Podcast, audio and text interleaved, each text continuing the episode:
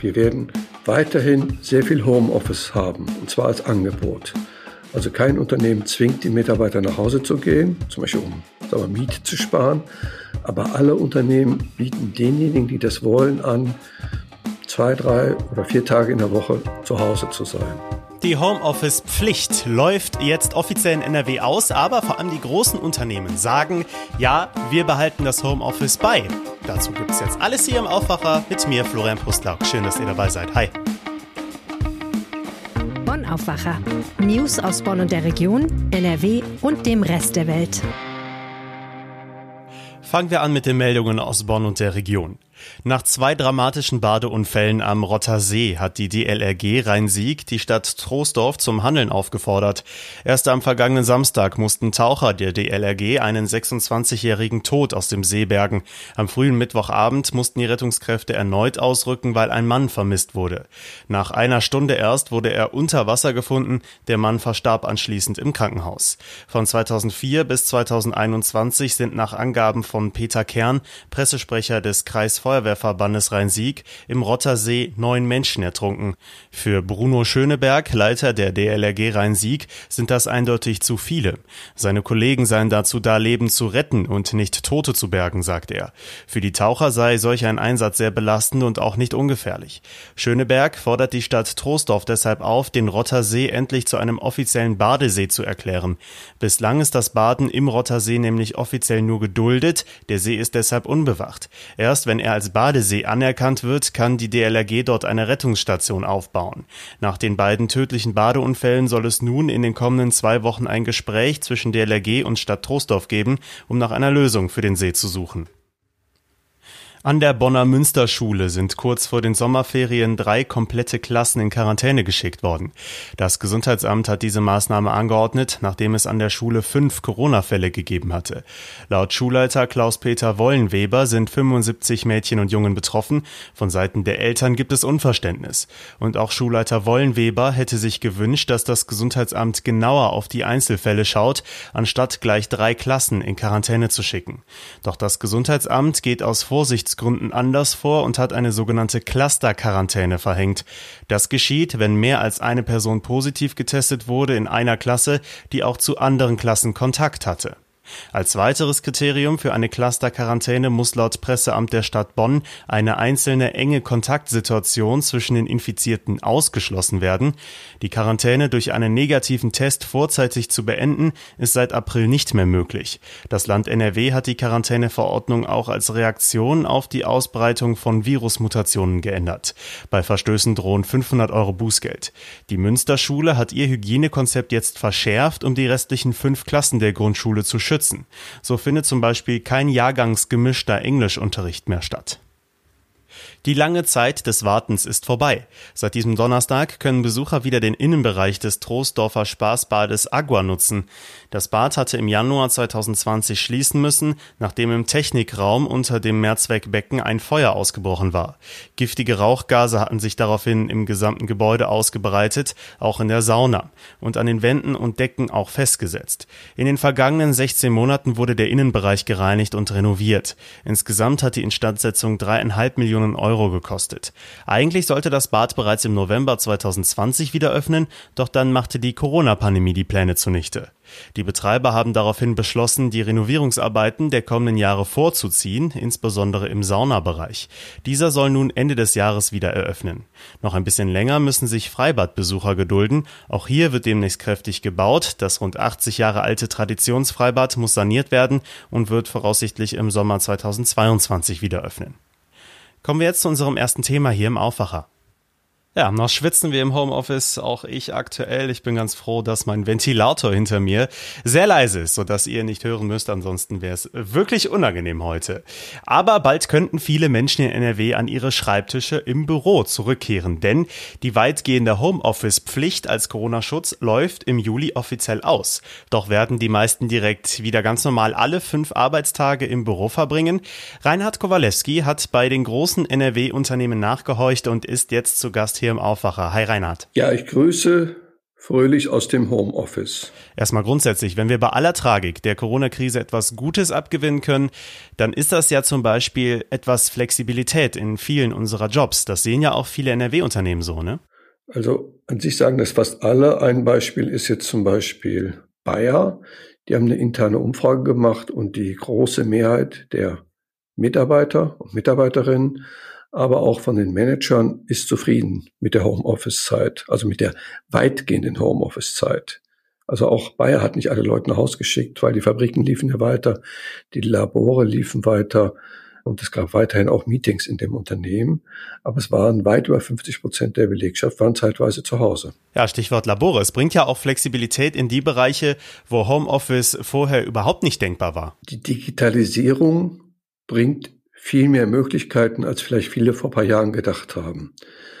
Bayer hat sich eben überlegt, da wo es möglich ist, wollen wir, dass Leute, wenn sie wollen, auch zeitweise zu Hause arbeiten.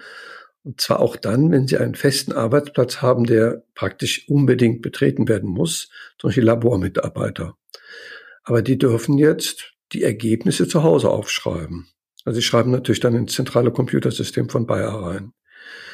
Die Handwerkskammer, mit denen habe ich geredet, die haben gesagt, dass viele Handwerker an sich auch so eine Art mobiles Arbeiten haben. Also die, die haben ihren Laptop mit, die haben ihr Smartphone mit, die haben ja den Tablet-Computer mit und die machen dann viele Sachen unterwegs. Das heißt, die sparen sich die Zeit, um für jede, sag mal, Papierarbeit, so war es ja früher, in die Firma zu fahren. Je nachdem sitzen die auch mal kurz im Café, schreiben einen Auftrag, schicken das per E-Mail weg die Mobilfunknetze werden ja auch immer besser. Heißt, die Leute werden flexibler. So, inwiefern ist denn Homeoffice unsere Zukunft? Also du hast ja unter anderem mit der Düsseldorfer Versicherung Ergo gesprochen, dem Chemiekonzern Evonik aus Essen und mit der Deutschen Post in Bonn. Was zeigt sich da für ein Bild? Wir werden weiterhin sehr viel Homeoffice haben, und zwar als Angebot. Also kein Unternehmen zwingt die Mitarbeiter nach Hause zu gehen, zum Beispiel um sagen wir, Miete zu sparen. Aber alle Unternehmen bieten denjenigen, die das wollen, an, zwei, drei oder vier Tage in der Woche zu Hause zu sein. Also die IHK Düsseldorf sagt, die Unternehmen machen das auch, um ihre Leute zu halten. Wir haben ja eine Zeit, es gibt Fachkräftemangel, es gibt Mangel an guten Leuten. Das heißt, die Unternehmen sind darauf angewiesen, die jungen, die guten Leute, die jungen Leute zu halten, indem sie denen gewisse Freiheiten geben.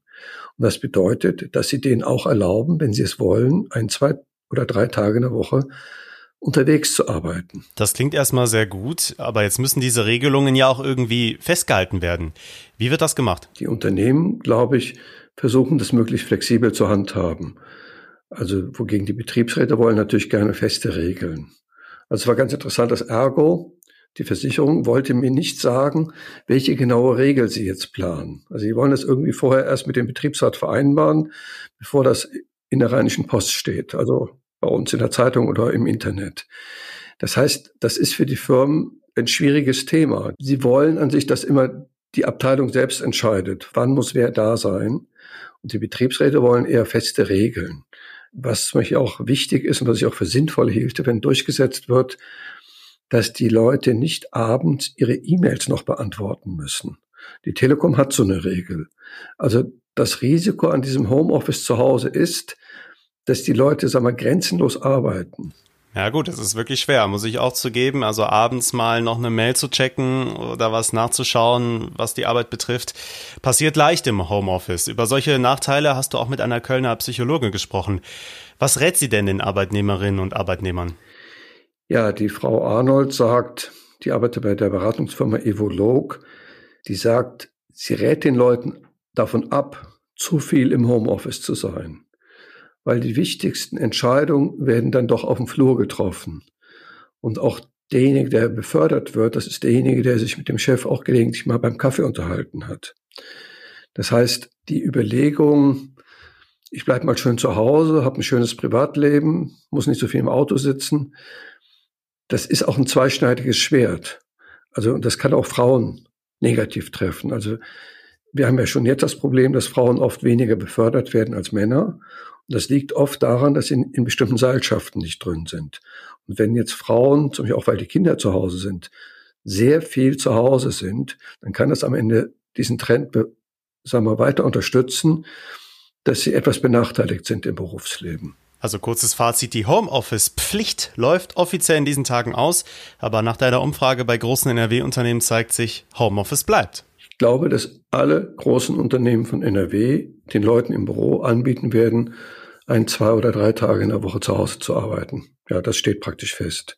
Weil wenn sie es nicht machen, haben sie zu viele Kündigungen von guten Leuten. Wirtschaftsredakteur Reinhard Kowalewski hatte die Infos. Vielen Dank. Alle Infos dazu findet ihr auch bei uns in den Shownotes. Da habe ich nochmal einen Link für euch reingestellt.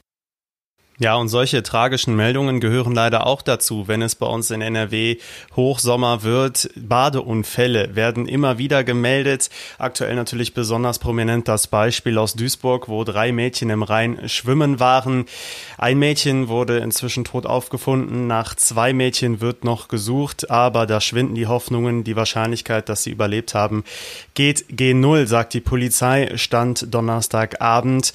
Die aktuellsten Entwicklungen dazu findet ihr auch jederzeit jederzeit auf RP Online. Ja, das lässt sich nur leider nicht komplett verhindern, denn na klar, wenn es so krasse Temperaturen gibt, dann suchen die Menschen Abkühlung und wer für gewöhnlich keinen Pool im Garten hat, der fährt dann irgendwo ans Wasser und da ist auch gut was los. Claudia Hauser und Christian Schwertfeger aus unserem NRW-Reporter-Team haben sich an den Badeseen der Region mal umgeschaut und mit Christian spreche ich jetzt hier im Aufwacher. Hi. Ja, hi, grüß dich. Über 35 Grad stellenweise in NRW, na klar, da sind viele Menschen auch wieder an den Gewässern hier gewesen. Ne? Ja, das kannst du laut sagen. Also wir waren mit mehreren Kollegen unterwegs am Rhein und haben uns mal angeschaut, wie voll es wirklich ist. Ich war beispielsweise in Düsseldorf am äh, sogenannten Paradiesstrand ungefähr zur Mittagszeit. Es war schon äh, gut was los. Es war jetzt aber nicht so, dass es überfüllt war.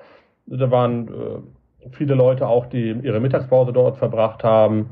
Und die Kollegen, die woanders waren, berichten von ähnlichen Situationen. Ja, jetzt gibt's ja einerseits Strandbäder, wo sicher im See geschwommen werden kann, aber immer wieder gehen Menschen auch in den Flüssen schwimmen. Jetzt aktuell das schlimme Beispiel vom Rhein. Häufen sich diese Meldungen in letzter Zeit? Also ich weiß jetzt nicht, ob jetzt mehr passiert als in den vergangenen Jahren. Ähm, das ist jetzt auch äh, wahrscheinlich Auftakt dieser traurigen Statistik. Die Badesaison geht jetzt los, das Wetter ist warm. Wir hatten eben schon kurz äh, gesagt, dass die Leute natürlich bei den Temperaturen ans Wasser wollen. Und ähm, ja, leider ist es halt auch so, dass viele trotz der ganzen Warnungen dann auch dort schwimmen gehen, wo man es eigentlich nicht darf, wo man es nicht soll und auch dorthin, wo im Zweifel dann niemand da ist, der jemanden retten kann, wenn man in Schwierigkeiten gerät. Jetzt habt ihr ja auch mit solchen Menschen gesprochen, die zum Beispiel im Rhein schwimmen waren. Was haben die gesagt? Wieso machen die das? Ich war beispielsweise äh, in Düsseldorf und da sagten mir zwei junge Frauen, halt, dass sie halt nur mit den Füßen reingehen. Die sehen ja gar keine Gefahr. Ne? Die sagen halt, mit den Knöcheln ein bisschen die Füße kalt machen, was äh, soll da schon passieren?